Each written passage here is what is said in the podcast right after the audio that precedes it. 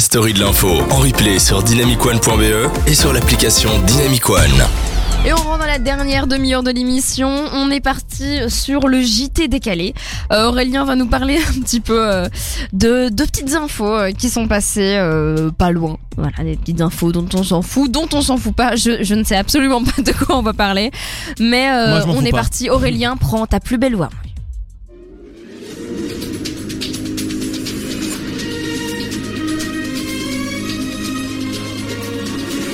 Grande nouvelle, on vient de construire la toute première machine à voyager dans le temps, une fierté pour notre pays puisque c'est un Belge qui en est l'inventeur. Une démonstration qui est prévue pour la soirée et nous vous en reparlerons dans le courant de ce journal. Fait divers, un homme a été victime d'une agression hier soir dans les rues de Bruxelles. Trois hommes lui ont donné une dizaine de coups de couteau, une quinzaine de coups de poing au ventre et au visage, avant de lui casser la jambe droite à coups de batte de baseball. Heureusement, ses jours ne sont pas en danger et il est actuellement à l'hôpital. Mais un malheur ne venant jamais seul, la victime a été condamnée à deux ans de prison à cause d'une erreur administrative qui devrait être réglée d'ici janvier, après les congés de Noël des juges de l'affaire.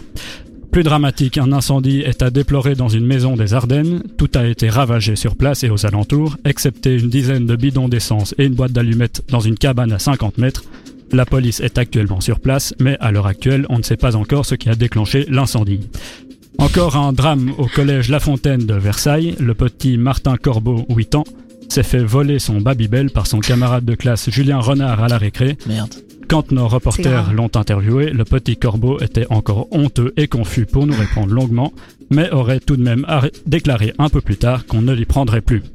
Maintenant, un petit sondage sur les habitudes des utilisateurs de chemin de fer. Chez 80% des personnes interrogées, 52% d'entre eux ont avoué frauder la SNCB dans 33% de leur voyage, tandis que 7% des 67% d'utilisateurs quotidiens déclarent avoir, un train en retard dans 93%, dans 93% des cas.